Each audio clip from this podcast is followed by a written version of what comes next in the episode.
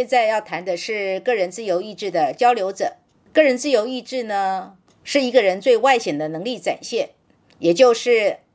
三力。哪三力呢？能力、权力、精力。能力的英文叫做 ability，权力呢叫 power，精力叫 energy。透过能力、权力跟精力来完成我要的创造，我就可以成为一个怎样的人？个人自由意志交流者交流的核心是哪些呢？就是讯息、想法、知识的输入跟输出。当一个人的自由意志是以交流者的形态来展现，就意味着这个人在能力上、权力上、精力上的行使，不但可以轻快地表达自己的意志，也容易跟他人产生交流的互动关系。譬如呢，我们在荧幕上经常会看到个人意志交流者的主持人表现得非常的出色。为什么呢？因为跟交流者最搭配的场域就是媒体啊，所以在媒体界发展的很好的节目主持人或者是评论员，其中呢就不乏个人自由意志交流者这类型的人。譬如说，湖南卫视的节目主持人沈梦辰，人不但长得漂亮，荧幕上也挺受观众欢迎的。另外一个央视的主持人张泉灵，曾经呢主持过《奇葩说》。他自信的形象呢，也让节目更加的生色。再来，既然交流者要的是思想、讯息、观念跟意见的交流，当然，人群当中善于用文字来表达个人思想见解的作家，必然也不少是交流者这一类型的人哦。你会发现，对他们来讲，他们的文字呢，就等于是他们跟读者沟通的一个工具。他们笔下的风格一定是比较流畅的，比较轻快的。写出来的作品比较呢，是像在跟读者聊天似的，轻快易读。这种呢，就叫做大众型的文艺创作风格。他们不会让你觉得说他们的作品读起来很像是那种文字上精雕细琢过的，也不会是那种呢自由意志是追寻者的励志型作家，给你的是满满的心灵鸡汤。在这里呢，之所以会特别强调作家这个行业。是因为个人自由意志交流者的人成为作家的比例很高。那我们也知道，事实上并不是每个作家都愿意配合出版社做打书，或者是喜欢做巡回性的演说。然而呢，愿意而且乐意配合的，一定是个人自由意志交流者这一类型的作家。对他们来讲，经由巡回性的在不同的地点跟读者做演说、做面对面的互动。就是一种个人能力的展现，如鱼得水。除非呢，他的个人自由意志交流者受到什么样特定的阻碍，譬如说，他有一种面对大众或者是面对在座的听众时，如果现场有一些人让他意识到对方是个权威者，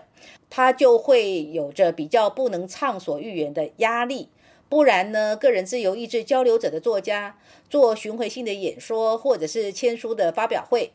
不就只是跟读者们聊聊天吗？另外，不管他是不是作家，总而言之，如果你观察你身边的个人自由意志的交流者，你会发现他跟你沟通的素材，或者是他跟别人沟通的素材，都不会是太严肃的话题呢，或者是素材都是走大众化的路线，浅显易懂，而且很善于哈拉哈拉。只要他们在，就不会冷场。可是呢，有些读者就会觉得说，那大众化的观点这种书我是不看的，我不需要买这一类的书来看啊，我只要从一般的报章杂志我就可以看得到啦，或者是手机划一划就可以看得到啦，我哪里需要额外花钱再去买这一类的书呢？不过对大众来说，交流者的文章或者是书本被大众的接受度很高，因为他们的文字风格读起来浅显又轻快，可以让你不怎么。费脑就可以抓住他们所要表达的是什么。再来，你也会发现他们很容易呢跟别人交朋友，很容易让你觉得他们是很亲切的、很 easy going 的、很好相处的，看起来很好交朋友的人。现在你脑子里有没有浮现哪个你认识的人是这类型的人呢？现在想必你也会理解，这个人当你开始跟他认识的时候，为什么他好像跟你一下子就熟了起来？他可以跟你东谈西聊的，有他在，不怕没话题。哪怕只是聊个天气，他也能把天气的变化聊得挺有趣的哦。然而那个时候的你，之于他还只是个刚认识的人哦。那就算你之于他还是个陌生人的时候，他也可以跟你轻松的攀谈起来。他跟你谈话的方式，就是会让你比较不设防，因为他并没有聊些什么样严肃的观点，他光是跟你聊天就可以聊得口沫横飞了，而且话题还挺有变化的。我们也可以说，在人群当中，他们是比较不甘寂寞的人，因为他们所要创造的自我就是成为一个交流者。还有呢，他们就是有一种本事，不管呢你多久没有见到他，他可能呢已经长达十几年没有跟你见面了。然而呢，当你们再度见面的时候，你都不会感觉到冷场哦。也许你会想说，那这个人你已经跟他不熟啦。已经很久没见啦，可是你会发现，他就是可以表现的一副他还是跟你很熟的样子哦。当然，也有个人自由意志交流者的人，已经是所谓交流的层次的提升了，他变成是跟书本做沟通，所以他可能倾向于重视阅读，认同阅读这件事，或者是他非常的重视学习，对他来讲，阅读或学习就等于他跟知识、跟资讯保持沟通的状态。珍妮佛对个人自由意志交流者的观察是这样子的：一开始呢，你很容易喜欢他，为什么？因为他很容易跟别人做朋友啊。可是时间久了，如果你自己是一个比较重感情的人，你会对他有些不满意，因为你会发现他并没有停留在你这里，懂吗？他有点像蜻蜓一样到处点点点。所以呢，如果你是一个比较重感情的人，你想要跟他发展比较进一步的交往，一种比较熟络、比较亲密的交情，你可能会失望，因为他不太会专属于你。他有点像采花郎一样，他不专属于哪一棵花丛，这里点点，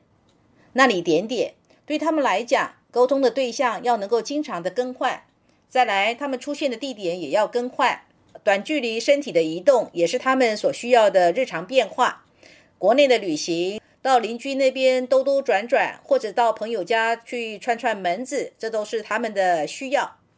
现在又多了所谓的互联网，有微信呢，有这个 QQ 啊，或者是有抖音呢，有各种各种的这个社群媒体啊。对个人自由意志交流者来说，哇，这个世界又变得更大了，可以交流的原地又更多了。个人自由意志的交流者呢，是不甘寂寞的人，他们跟人跟事，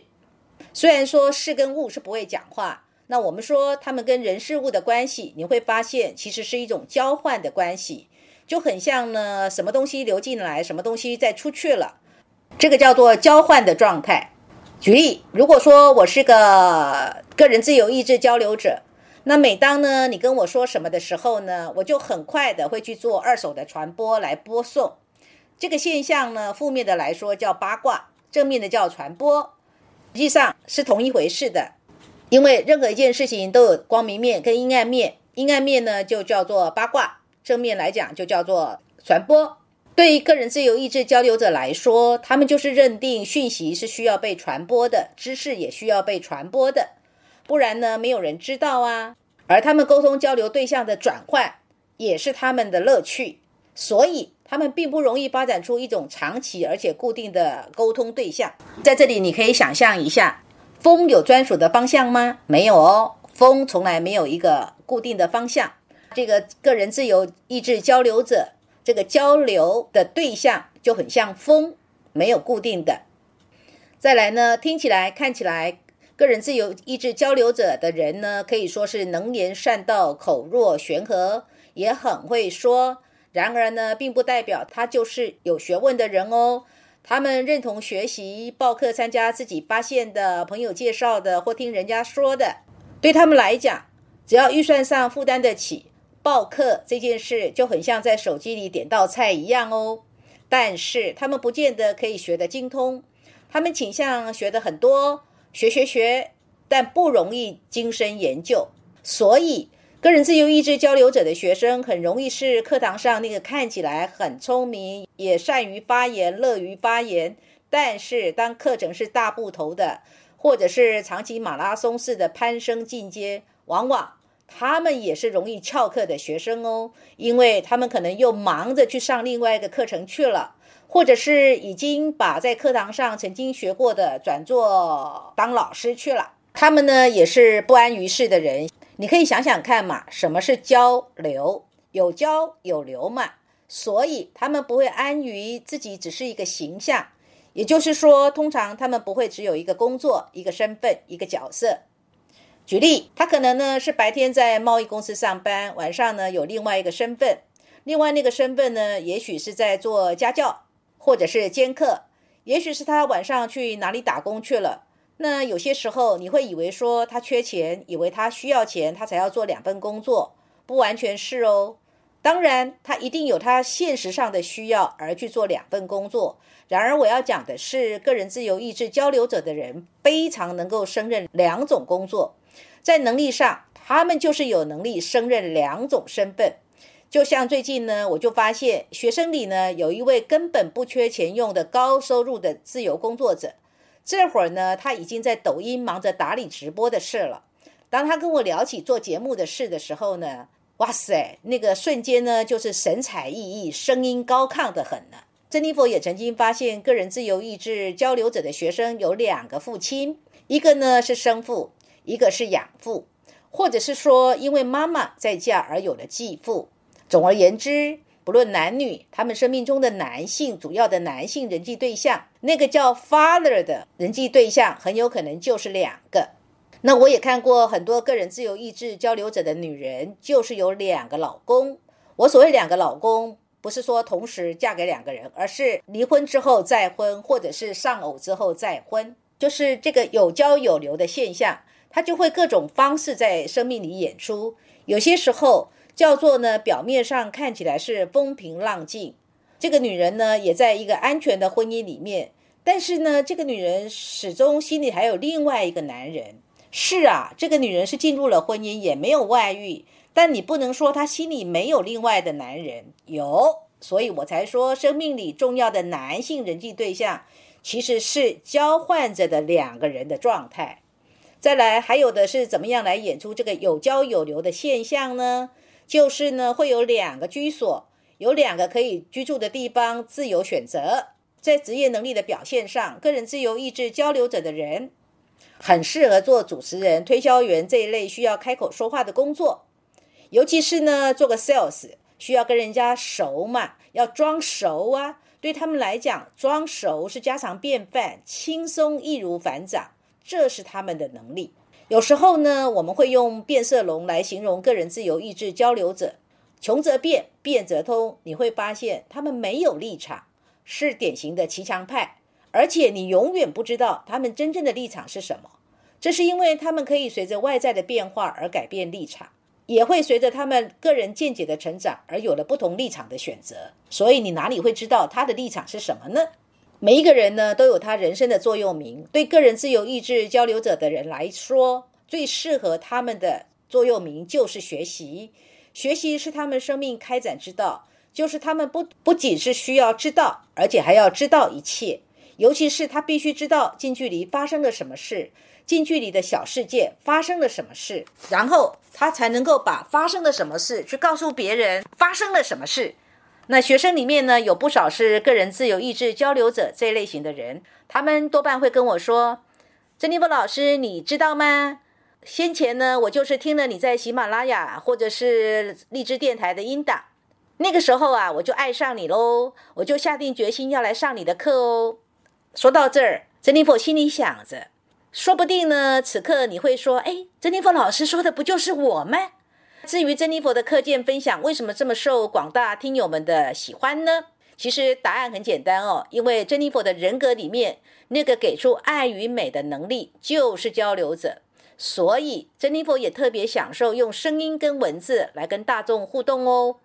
听出，当交流者被赋予不同的人格能力时，他的力道各有特色哦，有趣吧？